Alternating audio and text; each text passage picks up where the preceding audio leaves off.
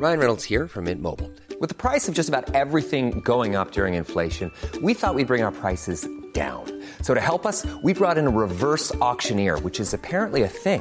Mint Mobile unlimited premium wireless. Ready to get 30, 30, bit to get 30, bit to get 20, 20, 20, bit to get 20, 20, bit to get 15, 15, 15, 15 just 15 bucks a month. So, Give it a try at mintmobile.com slash switch. $45 upfront for three months plus taxes and fees. Promo for new customers for limited time. Unlimited more than 40 gigabytes per month. Slows. Full terms at mintmobile.com.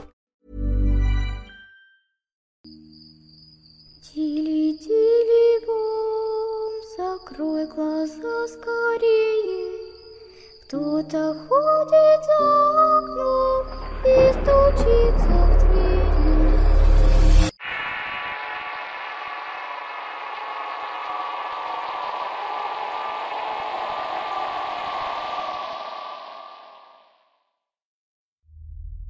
El niño, basado en hechos reales contados por Araceli Escobedo.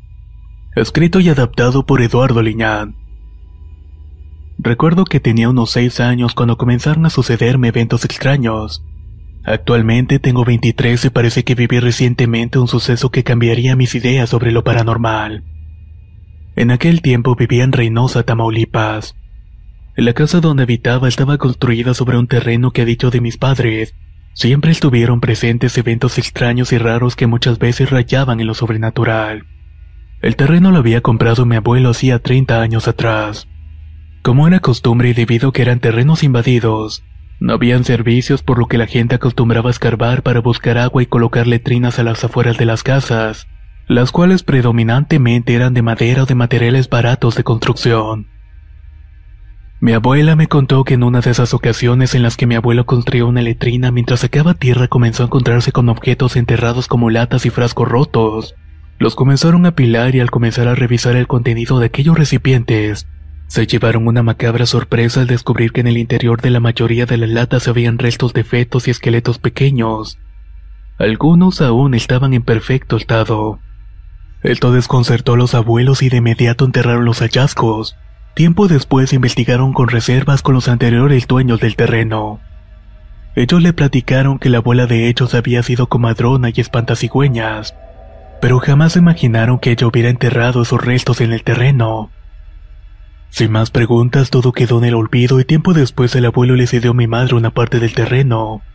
Ella quería construir ya que recién se había casado. Al tiempo nacieron mis hermanas y yo.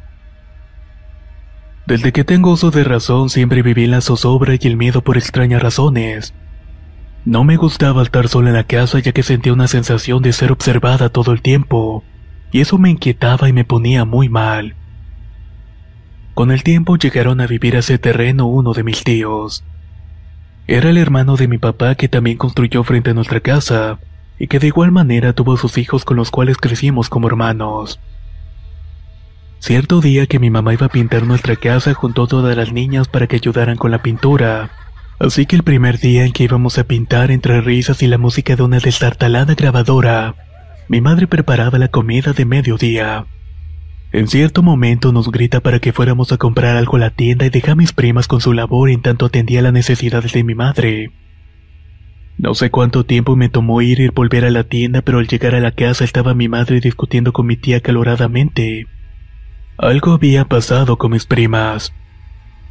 No le di tanta importancia así que me metí a la casa y me fui al cuarto para continuar pintando.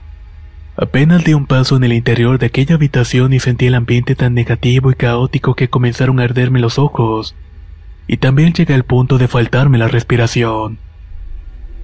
Esa sensación de frío inusual y decenas de murmullos en mi cabeza hicieron que saliera corriendo del cuarto. Mis primas ya no estaban y tan solo me fui con mi madre a refugiarme que también estaba desconcertada por la extraña situación. A decir de mis primas que se hallaban asustadas y negándose a volver a la casa, me contaron algo que a mi corta edad me pareció bastante horrible. Mientras estaban pintando la habitación, una de ellas fue a tomar un vaso de limonada para calmar la sed. Ahí vio que saliendo del marco donde tenía que ir a la puerta estaba asomándose un pequeño niño. Él se las estaba mirando con detenimiento y con un gesto de incredulidad. Apenas lo vio mi prima y el chiquillo salió corriendo por el pasillo. A decir de ellas, era un niño de mi edad y lo alcanzaron a ver vestido con playera sucia raída.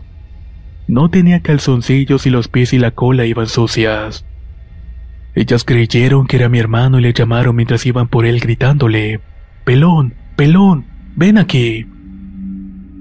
Pero solo vieron que el niño salió corriendo hasta el final del pasillo hacia un cuarto de baño que tenía como puerta una cortina. Con algo de inquietud y cautela fueron sigilosamente y hablando entre dientes a Pelón. Un sentimiento de sorpresa mezclado con tensión sintieron al correr la cortina del baño. Y más al darse cuenta de que no había ningún niño dentro de este. De tal manera que salieron corriendo de la casa para buscar a su hermano en su propia casa. Tenían la esperanza de que estuviera ahí y que todo esto hubiera sido una broma, pero el pánico invadió sus mentes cuando vieron que no había nadie en la casa. Resultaba que su mamá y su hermano el pelón habían salido de la casa desde muy temprano. El show aún no pasaba y vieron como mi tía y mi primo apenas iban llegando de la casa. Él iba vestido y con unos tenis puestos. Nada tenía sentido. La verdad que se les presentó hizo que corrieran asustadas a abrazar a mi tía y le contaran lo que habían visto y sentido. En ese momento mi tía le fue a reclamar a mi madre sobre la situación de mi casa, y ella entendió la situación esperando de que no se volviera a repetir algo similar. Mis primos jamás regresaron a nuestra casa, y mientras tanto yo viví con el temor de que aquella aparición se me presentara nuevamente. El niño, basado en hechos reales contados por Araceli Escobedo, escrito y adaptado por Eduardo Liñán. ¿Qué les ha parecido esta historia corta de terror? Muchos creen que las apariciones de niños no son simplemente niños, que realmente hay algo más atrás de esa inocente apariencia. ¿Qué creen que pudo haber sido lo que vieron las primas de Araceli? ¿La aparición de un niño o de un demonio? Déjanos saber tu opinión en los comentarios. Y por supuesto no olvides visitar el espacio personal del autor, en donde sin duda alguna encontrarás muchas más historias. Nos escuchamos en el próximo relato.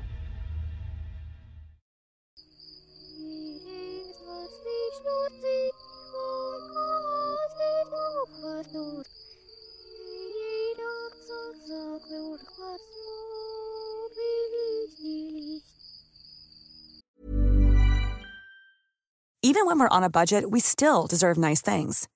Quince is a place to scoop up stunning high-end goods for 50 to 80% less than similar brands. They have buttery soft cashmere sweaters starting at $50, luxurious Italian leather bags, and so much more. Plus, Quince only works with factories that use safe, ethical, and responsible manufacturing. Get the high-end goods you'll love without the high price tag with Quince. Go to quince.com/style for free shipping and 365-day returns.